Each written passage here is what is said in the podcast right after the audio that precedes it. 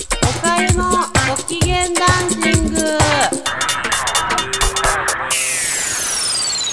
皆さんこんにちはおかゆです。いかがお過ごしですか？最近寒くなってきて、ちょっとあの、おかゆはですね、あの、もともと鼻炎を持って、声が鼻声なのもわかると思うんですけど、鼻炎持ちで、この時期はすごい鼻がムズムズしてですね、だいたい鼻の周りの皮がむけてるんですね。で、まあ大人になってそれもちょっと恥ずかしいなと思うんですけど、鼻水が止まらないので、もうそれで秋口は乗り過ごしています。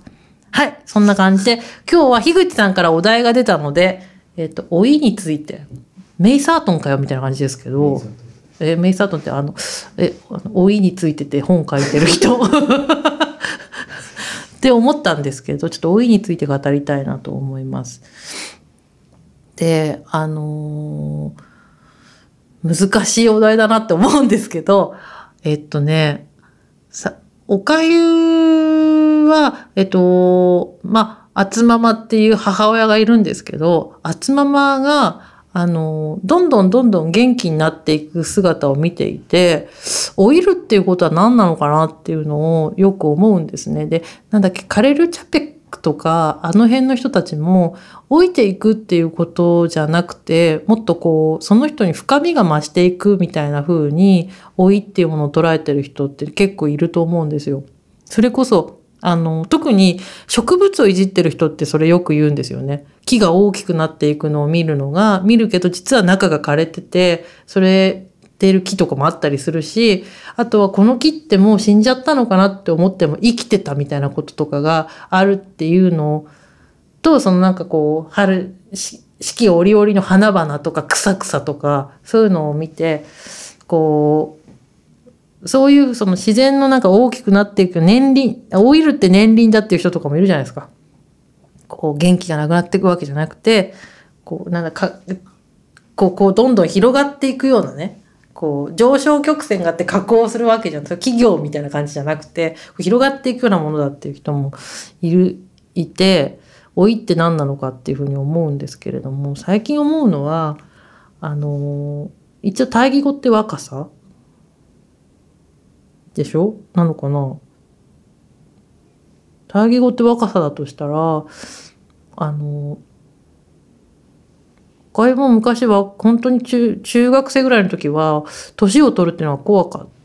怖いなと思った。特に日本ってその落ち子文化じゃないですか。だから落ち子文化って言わない？あの初物がいいみたいな。初物っていうかその年齢が若ければ若いほどいいみたいな。で年を取ると良くないみたいな文化じゃないですか。だから年取るってどういう感じなのかなと思ってたんですけどあの年取ると自由になるなっていうのが最近よく思うことです。男の人は分かんないけど例えばね例えばその高校生の時に制服があった子とかはそういう制服着てるってことで女子高生っていう風なレッテル貼られてそので制服で行かなきゃいけないじゃん学校って。制服ない方がいいよねどうでもいいんだけど 制服で行かなきゃいけないからそのそういう風に見られるのからどんどんこう大人になると例えば私服になったりとかあのスーツ着てるとか変わっていくじゃん見た目とかがね単純ですけどそうするとなんかそのレッテル貼られて見られることがなくなって楽だなっていうのは最近思う。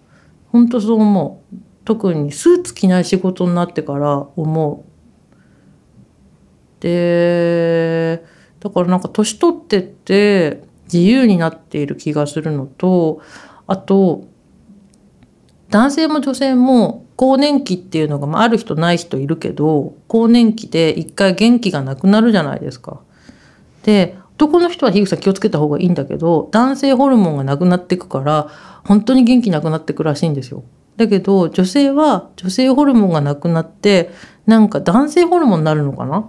だからなんかで読んだんだけど出典が怪しくて言うのが微妙なんですけどだからどんどん元気になっていくらしいんですよ年取ると。で実際あの女性で年齢重ねた方ってすごく元気じゃないですか。あれはその更年期超えたところからすごい元気になっていくっていう現象らしいんですけど私周りにいるその50代後半の方とか60代の女性見てると60代以上はすごい元気でそれはあながち間違ってないんじゃないかなって思っていてで元気な人たちをよく見て観察してるとあのもうそうさっき言ったようなレッテル貼りもないしそれこそなんかあの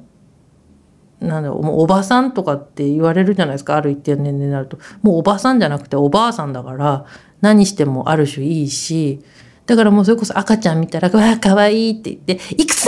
って聞いてバーってちょっと触ってお母さんとトーキングしてその後「ああれ食べよう」って言ってアイスとか食べてでじゃあ今日はお風呂入ってもう寝ようとか言って寝たりしてるんですよ私のえ某母とかを見ていると。で先日その「初ママの一日」みたいなのをあの聞いてね何してんの？って言ったら朝5時に起きて掃除して猫にご飯あげて図書館行って昼寝してご飯食べて寝てるって言ってて今が一番楽しいって言っててだからあのまあおかゆが老いて同じ年齢になった時に同じことができているかっていうのはちょっとわからないんですけど老いるっていうのは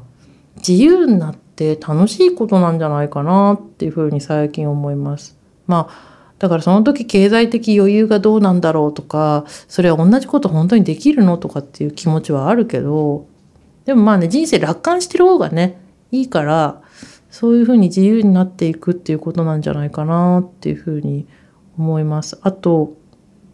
年取ってきてもちろん自分も老いてきているわけなんですけど思うのは学生の時どうでもいいやって思ってたものをもう一回勉強したいなっていう気持ちが湧いてきたりとか行ってみたいなとかやってみたいなっていうことが少しなんかこう広がりを見せてくるような気がしてなんていうかあれもできない。だからなんかこう若い頃私すごい小さい頃ってあれもできないこれもできないあれもできないみたいな発想だったんですけどだったし例えば経済学だと1個選ぶと全部捨ててるっていう発想じゃないですか。何かを選ぶとそれ以外の選択肢は全部捨ててるっていう発想なんだけどなんかこうここに来て最近思うのは別にそのその時は A っていう選択肢を選んだけど今 C、B からそれ以外全部みたいな選択肢の中のどれ使ってみても、やってみてもいいんじゃないかなっていう、なんかこう、